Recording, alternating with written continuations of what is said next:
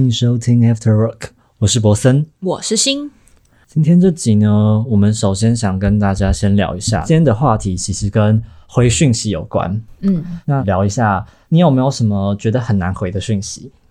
有啊，类似客户的讯息 都很难回吗？很难回、啊。你知道在网络上有一个调查，就是现在很多人不喜欢回讯息，我觉得应该大家都听过，就是有人问说在吗？在？吗？超烦的欸，你就直接讲你要干嘛？对，有人就觉得啊，你就问他说在啊就好了嘛，或是你跟他说不在啊，或是你也可以回答说早就不在了，也可以。你知道就有那种调侃式的回法，所以他就觉得嗯在吗其实很好回，可是在吗很烦，对不对？就像你说的，你不知道他要干嘛。就跟有一个人突然说，哎、p o s o n 嗯，然后他不打下去了，你不觉得超烦的吗？对，我想说你到底要干嘛讲清楚，或是很多人会就直接直接问说什么你现在有空吗之类的。对，这种我会觉得很爆炸性的发言。你就觉得你要干嘛？我要知道你要干嘛，我再回你我有没有空。对 对不对？对，就是这样。你知道以前我们那个年代传简讯，我们那个年代对传简讯的时候，一个字一封简讯三块，嗯，大家都是讲重点。对啊。然后现在有讯息之后都屁话，到底要干嘛？或是借钱的讯息，你有没有遇过有人要跟你借钱？有，我有遇过。那你会回吗？我会回。首先是他是我工作上面的人，哦，然后他的讯息我就一定会回嘛，因为工作上的人就说：“哎、有空吗？”然后我就说：“哎、怎么了？”然后他就说：“那个我想跟你借个三万块，因为最近就是刚好这礼拜，然后怎样怎样怎样怎样。”可他不是说他手头紧哦，他是说他的账户被锁住了。然后暂时没有办法领钱，嗯我想请我先借他，他下个礼拜会再还给我这样子。然后我就跟他讲说我没有办法借这样子，对。可是其实是工作上面的人，你不借好像又很命，可是就真的没有到那种要可以借你钱的交情，嗯，所以我就是直接跟他说，呃，不好意思啊，没有办法这样子。所以你就没有借这笔钱。对我就没有借，虽然他的说法就是合情合理，可是我还是会该拒绝的，我还是会拒绝。我有遇过，他是我高中同学，嗯。他其实不止跟我一个人借钱，他跟我们很多高中同学都有借，嗯。就是几个比较好的他都有借，然后我都没有借。但是我们其中一个高中同学有借，他借的就是泼出去的水，哦，对啊，真的，就是你要借之前你就要打算他不会还。就我们几个是蛮好的一一群，就我们毕业后都还有联络高中同学，然后所以他才可能才开这个口。但是当初他跟我借钱金额可能也不大，可是我就觉得 不知道，我也是觉得不要有这种金钱上的往来比较好。嗯所以我就也跟他说不好意思，我现在可能也没有办法嗯借他。是我们其中另外一个朋友啦，他可能人比较好，反正他就是有借，他可能借他总共加起来可能几万块了吧。嗯，然后但是就是他到现在可能都没有还一毛。都没有还过。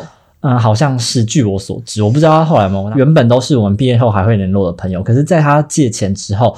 我们其实就尽量会跟这个人保持距离了也，就是我们到现在就是剩下我们几个会联络，然后我们就都不再约他了，因为怕跟他出来，可能都会想要跟我们借钱这种。我有借过一个好朋友一千块，嗯。在我很年轻的时候，然后后来我缺一千块的时候，我有找他，或者是我也不缺，但我就是想要他还我钱，哦，因为我的我没有所谓的概念是我借你钱你可以不用还的，我没有这种概念，但我知道很多人有，对，就是我借你钱，只要我愿意借你，就表示这笔钱你不一定要还我。对啊对，可是我真的不知道那些跟别人借钱的人怎么会有这种心态，就是反正我跟你借钱，你应该也觉得这是不用还的钱。真的很多人是这样哎、Anyway，反正我就跟我那同学说，那个一千块你要还我了吗？这样，然后从此以后他就消失在我生命里。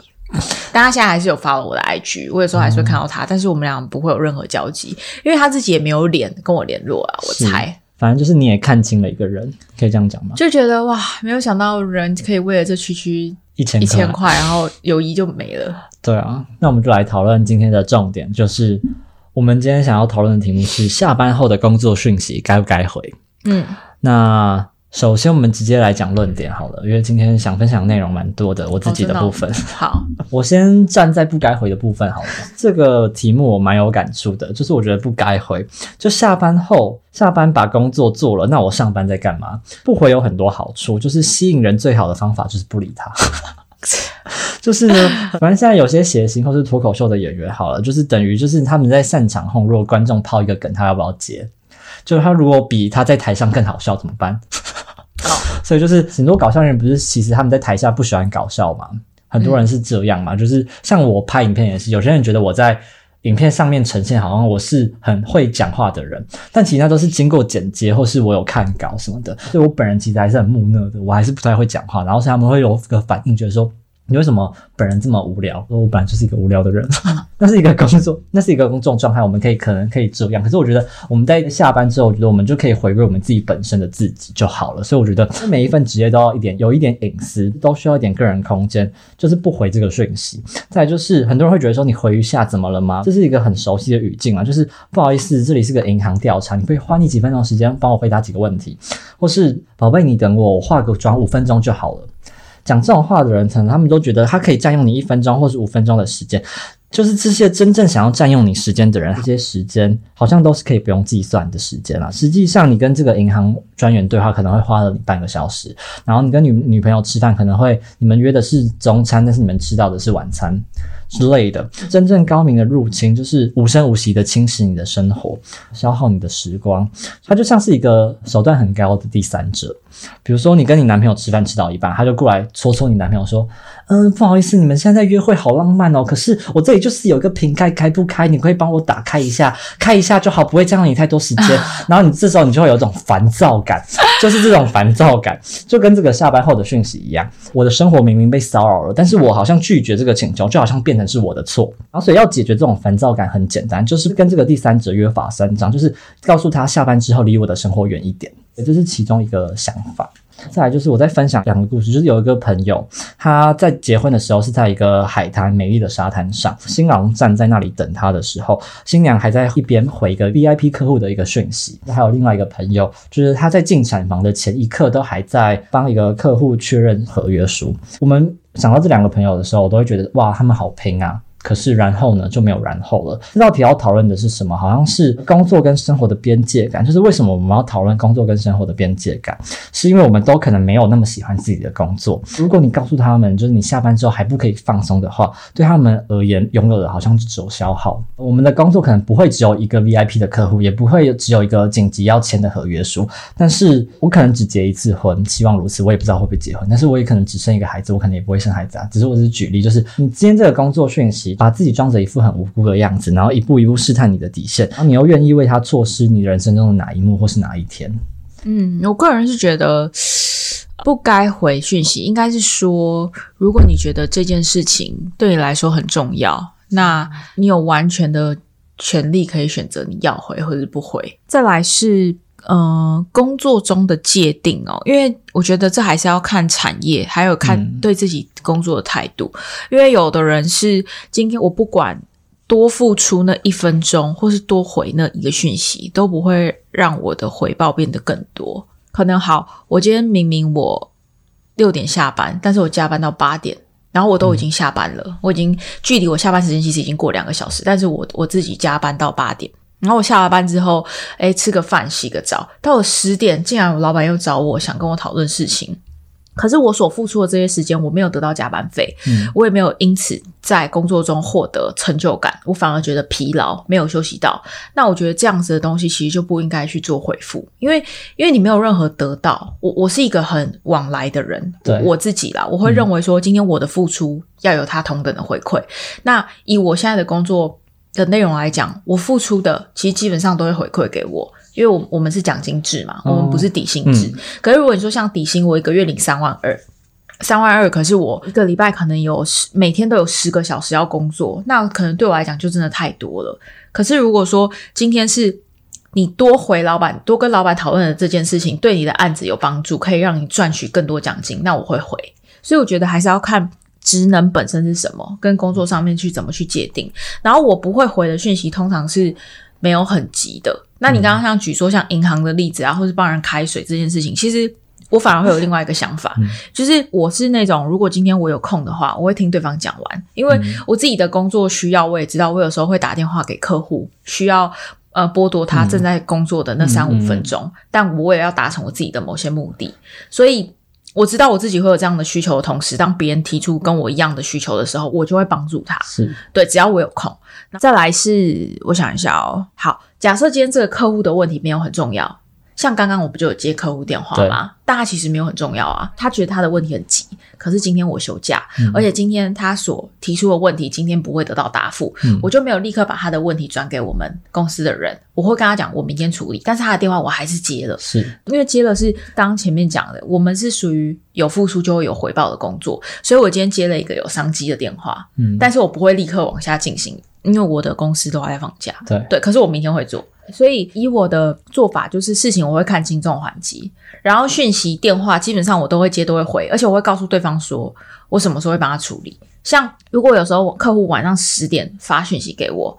呃，十点这种可能就太晚了。可是如果真的很急的事情，我就会回，或者是我会回客户说，我明天早上帮你确认，对，早点休息这样子，因为你会让你的客户觉得说，哎、你是很关心我的，而不是对我已读不回的。所以其实我觉得很多事情还是看状况去调整。是没错，嗯，那我这里也再分享一个不回的部分好了，就是回讯息这件事，这是一个蛮有趣的观点，就是回讯息这件事，这个产品好像有一点责任，就是呢，因为现在传讯型的软体可能是 Line 嗯这种，或是 WeChat，嗯可是有些是办公室软体，我不知道你们公司会不会有自己的办公室软体。像我以前在虾皮，我们公司其实有自己的办公室软体，就是我们自己有个内部的对话讯息的软体，我们可以内部用这个软体沟有通。我知道我知道，对，所以就其他公司也有。所以就不一定是赖这种。对然后所以如果你用公司这种讯息，你下班后还用这种讯息的话，可能是这个软体有问题。对，就是呢，现在其实有一个功能，不是叫已读已读不回嘛？嗯，那会不会这个软体可以在下班后改成已读未支付？我读了，我回复你的讯息，但你还没付我钱就变成加班费。我觉得这样还蛮可爱的很有趣，就是我已读就我已读，那你还没付我钱，这样可以，这样我觉得很蛮有趣。这样我应该会赚很多钱哦。对，我觉得这样很棒，这样我就愿意回吧。我觉得这就叫做知识付费，就是如果你要我做事，你就要付钱。嗯所以我觉得下班后不带报价的工作就是耍流氓。嗯对，不该回。对，这是一个蛮有趣的部分。有些讯息是不是我处理不了，而是有时候不一定。有一个工程师在工作的时候，有一次手上同时有七个项目正在进行，嗯然后他有一次真的不小小心生病发烧，他要请假去医院，还有请了一天假。他在他那个工作软体的状态上就打说休假去医院，在那一天他完全没有接到任何一个他工作上的讯息的电话，但他同时这七个项目都同时有在进行。等他回来工作，他就问他同事：“哎，有事的话你们可以打给我啊，怎么都没有讯息什么的？”他们同事就回答说。因为我知道你生病，你有你自己事情要处理，所以我不想打扰你的休息时间。因为我自己休息的时间，我也不希望被打扰。所以我就觉得这就是一个将心比心的状态，这很正常，就是我们都值得拥有下班自由啦。嗯对，就是这一点的话，我想要分享的部分。确实、欸，有时候人家打电话来，然后你跟他说，啊，不好意思，我今天休假，然后对方也反而觉得说，啊，你今天休假，不好意思，那不然我明天再跟你讨论。对，对，所以我觉得这也是一种方式啊。那如果公司内部有这样子的软体，我觉得是更好的，嗯就是可以让大家一起工作的同仁一眼就可以知道说可不可以。但你如果被滥用的话，可能也防君子不防小人。对啊，对啊，那接下来我试着站在该回的部分分享一些观点。嗯该不该回这部分的话，可能也是蛮该回。就像你刚刚有提到，可能要判断一下轻重缓急这种。而且现在我们年轻人就是其实除了睡觉之外，都是二十四小时用着手机嘛。回个讯息可能就跟生理反应一样。那我也分享一个故事，这是一个演艺圈的临时演员。好了，他是一个临时演员，就是一个小艺人。他说比。下班后的工作讯息不回更可怕的就是没有讯息，从早到晚都下班，这一行可能就是二十四小时待命。下班后的讯息不回的话，你可能直接收拾离开这个圈子。因为他那时候就是他是一个基层的最最底的那种小艺人，然后有一次半夜三点，他就收到一个剧组发给他一个说什么哦，我们因为。某某演员受伤了，需要现在有一个机会，就是希望你可以拍个三分钟的试镜影片发给我们。然后他就想说，现在凌晨三点钟，可见这个事情一定很紧急。他当然不可能只发给我他这种等级的演员一个人，他已经发了十几个他这种等级的演员，所以这时候就是要抢谁回的讯息快，他就马上把手机架了，然后拍了一段爆炸性的演出。最后隔天他就收到这个剧组的通知，被叫到了这个剧组。如果你在这个阶段，你的竞争核心能力，你不是颜值，不是也不是口才，而是你回讯息的的速度，的速度。当你在职场上还不具备不可替代性的时候，不要任性，就是你就是回这个讯息，错过就是自己的损失，这样子去回这个讯息，饭还是要吃的啦。对啊，所以我觉得其实你看哦，该不该回讯息这件事情，就是在自我的认定，然后你怎么去评断这件工作的价值。坦白说，我自己啦，嗯，我周一到周五就是没有分假日的。就是什么时候我基本上都会回复，嗯周一到周五，因为我个人认为，以我的工作形态本来就很难断定说什么时间是下班的，所以根本就是已经要抛开这个想法。尤其是现在大家都居家办公，你更难去断定说我中午就是我吃饭时间、休息时间，因为我可能忙都忙到中午，吃饭时间顺延。就是现在整个市场环境，然后还有大家沟通的方式改变了。嗯，对，你知道以前你记不记得大学我有一阵子是没有 Line 的，你记得吗？对，我那时候一直很想要抵制，我觉得为什么要大家都要用 Line，我就是要用 WhatsApp。我也不是不用通讯软件，我只是不想向这个东西低头。对，而且那时候是几年的时候，其实才几年前呢、四五四年前，五年前其实我是没有 lie 的。但是后来因为大家都有什么社团讨论，然后老师点名还是什么巴拉巴拉巴拉，我不得不用。不知道大几的时候，我就是把它给办下来。那真的就是因为现在的整个沟通的条件，然后模式改变了，所以我们不得不做这件事情。所以我六日的话，你就会发现我其实你看我回讯息的速度也没有很快，嗯，因为我就是手机丢旁边，我六日就是有事情我就回，但是我一到五基本上我的讯息就是都是清空的，一有通知我就回，只要我有空的话，我觉得这样很好啊。那就看你自己怎么界定你的工作，你对你工作的投入的价值是什么？你知道有的人会觉得是说，哎、我下班了，我为什么要回讯息啊？那也没有办法 judge 这种人啊，因为他可能就觉得他不想要这么做，可是我的话我就没有差。因为我们收到这个讯息，不是我们自己可以决定的，而是你在别人眼里的个人价值决定。就是当我们的个人价值还没有到位的时候，就努力提升自己的个人价值。嗯然后，所以当我们还没有能力对生活 say no 的时候，就努力的站在生活的头顶。再来的话，我想说，不回讯息会有什么后果？第二天你去上班的话的情况是怎么样？我觉得也要考虑进去。可能问题也还没解决啊，第二天还是等着你解决的话，不回会不会代表你默认了？就是可能有些人，比如说工作，他们可能有一些定妆的需求，他可能发了一些图片说你可能穿这个，或是你可能活动怎么样，但是你不回，不回的话会不会被当成你默认了？隔天去他可能说，哎，你没有回，我就当你好像觉得可以这样做，所以这个时候你好像也不能说什么。如果你不喜欢这个他们做的决定什么的话，你也可能在这个时候回应，你才可能有一些改变嘛。不回的这一方分享一些，就是看到这个讯息，可能会觉得说，是不是应该问问那些发讯息的人，该不该在下班时候发讯息？为什么是问我们要不要回？因为我们在职场可能没有很多选择权。我们焦虑这一题，是因为我们下班后还被工作的讯息打扰的不堪其扰，但是我们可能要弄清楚是谁的问题。可是你没有办法选择别人啊，对我们没有办法选择，你没有办法去决定别人应该要是什么样的人。所以这就是好像这一题比较狡猾的一个地方，就是它给我们一种错觉，就是你什么时候回都可以。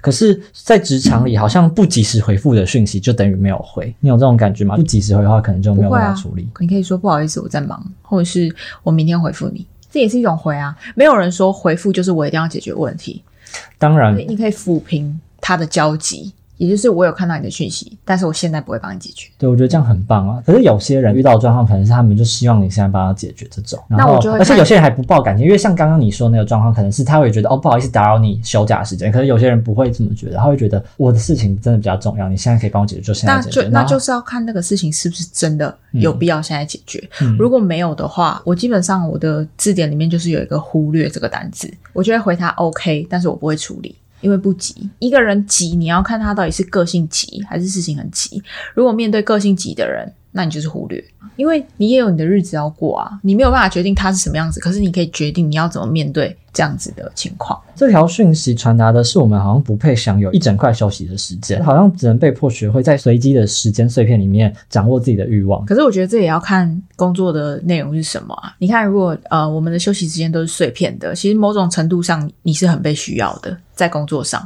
你知道我以前有做过一个工作，就是呃门市的工作，嗯，除了上班时间，其他时间你是不会有讯息的。你在上班的过程中，其实也没有什么讯息特别要找你，所以你不会觉得自己特别重要。反之，现在的工作虽然一直不断会有讯息，会有电话，可是你就知道，因为你的角色已经跟过往不同了，嗯所以其实我觉得有时候我反而觉得会去埋怨什么，我一定要有上班时间、下班时间的人有一点可怜，因为他可能就是没有那么重要。好不容易要体现你刚刚讲的，就是价值这一部分，情况改变了，其实你是可以体现你价值的时候，你偏偏不这么做，那你就是嗯停在那个原地而已。我觉得看状况，然后也很看人。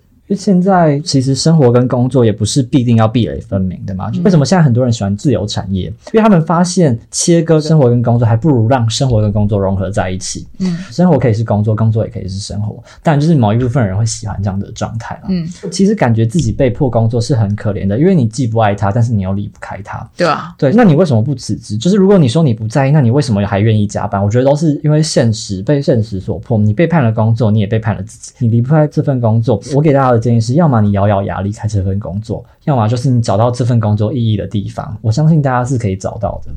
很多题目喜欢问应不应该，其实你讨论下，应该有时候有一些题目会问应不应该这种问题。从哲学的角度来说，就是应然跟实然，应然是应该怎么样，实然是实际上是怎么样。嗯，所以你要看清楚这个世界是怎么样。就我们大多数人可能没有办法区分这两件事情的轻重，大家很喜欢去注重应然的话题，除非你这样讲话很漂亮。很多人喜欢讨论世界应该怎么样，但是忘记实际上世界是怎么样。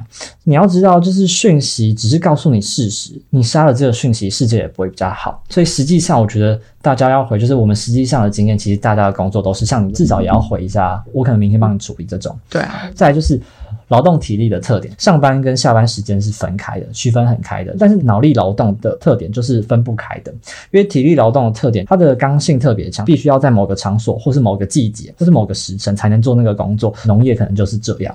但是脑力劳动不一样嘛，它是很有流动性的，就是我们可以在任何的时间点做不一样的工作，所以就是看你是哪一种人。所有的工作都是把别人的辛苦转换成自己的辛苦，把自己的舒适转换成别人的舒适。而且我觉得工作是互相连累的。题目也没有讲说是老板传的讯息，有可能是同事，也有可能是别家公司的员工。你一个人守住了你自己的下班时间，但是那个人正在焦虑中。就是我认为，不管在任何的立场，也是都不是一个很好的处理方法。所以要体谅对方的处境，他不希望可以更快得到一个回复，然后解决嘛？你。的不回可能会让这件事情相关的三四个人都无法在当晚得到安宁。你在确立你的原则之前，你还是要尽量的不要影响到别人比较好。再来就是我的生活当中，不管是我放一部电影也好，或是我正准备要接吻的状态也好，如果对方的手机响起，我都会希望对方可以回这个讯息。因为你的原则哦。也不是我的原则，我希望啦，就是我都尽量会希望对方先看。像你有工作，你就你有事情，你一定先看。就是刚刚电话响，对，就是不管你先接，对你一定先忙。就是因为我不希望，就是我你为了跟我看一场电影而错失了一个什么很重要的合约，或是什么，或者你为了跟我接一个吻，然后而丢了什么事情。如果我害你工作没，那这样子我是一个人间祸害。所以我会希望你先回完这个讯息，然后我们再继续。我不要跟你一边看着电影，然后再嫌弃你，然后我们吵架。你回讯息的方法也可以建立你跟这个人的边界。如果我是这个回的人，我可能就像你。刚刚说的，我今天可以帮你处理，但是这是最后一次，或是你刚说我明天才能帮你处理，你要透过回讯息才可以建立你跟这个人的边界，然后他才可以摸清楚我是一个怎么样的人，或是比如说我是发讯息的人，然后你也可以和我说我不喜欢在八点以后回讯息，那我就知道了。所以你要透过回讯息让我知道你的。边界在哪里？知道这条界限，我们要透过这个回讯息，让我们跟对方建立一个边界，这样子。嗯，如果大家真的这么讨厌这件事，两个立场我都有同意的部分，就回不回？因为工作就是很讨厌的嘛。像我们提到没有那么喜欢自己的工作，所以我们才要改变。一直顺着不回讯息的说法的话，就是我们保有下班后的一丝丝体面，但是我们心中一直骂脏话，然后第二天进办公室又继续辛苦，那大家就是一个轮回。这种辛苦，我不想要你重复这件事，你打算重复到什么时候？我不要在这间公司工作了三十几年。然后我还在抱怨这件事情，我希望大家可以被激怒，就是你被激怒也好，或是你回什么讯息，就是你要透过回复，不要容忍这些事情，改变这件事情。嗯，这是这一方最后想要分享给大家的。不回讯息这边我也收一个尾。像我刚刚提到，要分清楚应然跟实然，就应该的样子或实际上，我们可能希望世界上不要那么多应该，或世界上不应该要我们回讯息这件事情的话，特别有现实感，我们可能要实际一点的生活。现实上我们可能都还是要回讯息，但是如果我们只接受实际的样子，它可能永远就会如此。恰恰因为我们有应该的样子，我们就对实际有所不满，我们才可以有改变。包含我们想要成为谁是应该这种说法，像刚刚提到的那个小艺人的故事也好，这是他们不得已，但是能不能？改变这个现况，不是这些人能够改变的，因为他们还是一定要回讯息也好。如果他们拒绝回这个讯息，他们当然会失去他们的竞争优势。但是为什么我们接受这个结构？这是也可以去想的部分。我们为什么选择不回就应该被淘汰？这个世界应该要让那些不好的 option 消失。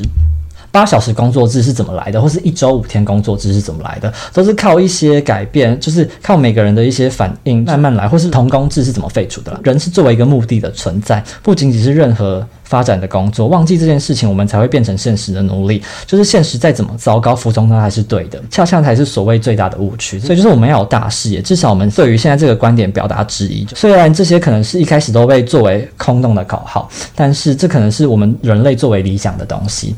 我觉得都有可能可以改变的部分。所以你不回，你也是希望改变这个社会的结构，不应该就是工作那么的让人辛苦，还是什么。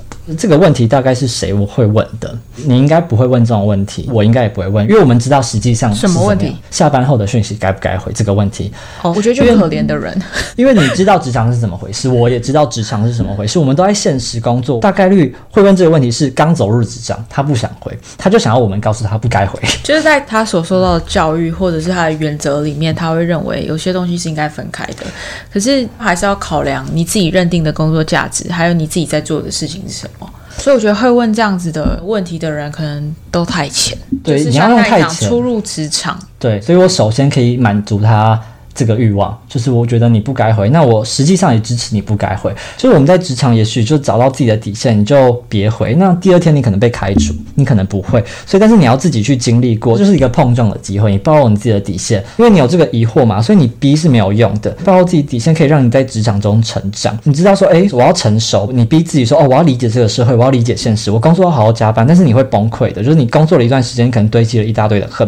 从效率角度说，我觉得你这样工作效率也不高，所以你知道不是真的知道，你要身体知道才是真的知道。所以就是我们老说社会的重学，你要挨过一遍你才知道。如果你真的不想回，那你就不回。搞不好你挨了一回，你就理解了，你就呈现了，你就回山里说哦，你不过这样的生活，也也可能，你也可能就是哦，你理解这就是社会的现实，这就是你成长。所以我觉得你暴露这个底线也没有关系，你就可以慢慢的让你自己的底线跟工作底线配平。最后，我想说的就是，像我负责做这个节目好，我录这个 podcast 也好，就是我是希望可以让大家可以看到诗和远方这个东西。比如说，让你进到录音室也好，进到这个房间，我们可以关掉手机。这三小时，我们一起做梦，我们可以去想一些这些这种诗和远方的问题。一会就是我们节目结束了，就观众听完之后呢，你还是打开手机，你赶紧回你的讯息，因为那是你的工作，那是你的苟且。就是我们人生最重要的就是照顾着苟且，但是别忘了诗和远方。就是我们最悲哀的是，我们既不容我们眼前的苟且，而又忘了诗和远方，那才最惨。所以这道题，我觉得就是没有答案，或是我给不出答案，我们只负责其中诗和远方的那一部分。苟且什么意思？苟且就是那怎么解释苟且啊？我是有听过苟且偷生了。苟且就是你顾你眼前的事情，得过且过，顾及眼前的事情，那是你眼前的事情啊，应该这样讲。那你就是再讲一次你刚刚讲。就等一下听完这个节目，或是我们结束这个录音之后，就如果你有讯息的话，就赶紧回，因为那是你的苟且，那是你的人生，那是你眼前应该要顾及的东西。人生最重要的就是照顾着我们的苟且，但是别忘了诗和远方。嗯最悲哀的是，我们既不容眼前的苟且，但是我们又忘记诗和远方，那才最惨。我这里就是提供一个诗和远方的，让你去想这些问题。像因为我提的这些问题，不是都是一些选择的部分吗？就是该怎么选。但是我就是提出这个，提供这个平台，让大家去思考这些问题，让你做梦。但是你的生活你要怎么做？那就是你的生活，你自己好自为之。嗯，结论是这样。好的，好，最后分享这首歌叫做《Break the Lie》，就是如果你不安于你现在的工作状态，或是无论你该不该回，就是我们刚刚有提到，我们都希望改变这个环境或是这个结构，希望你能够改变这件事情，打破界限，改变你的工作状态。送这首给大家，我们下次见啦，拜拜。拜拜。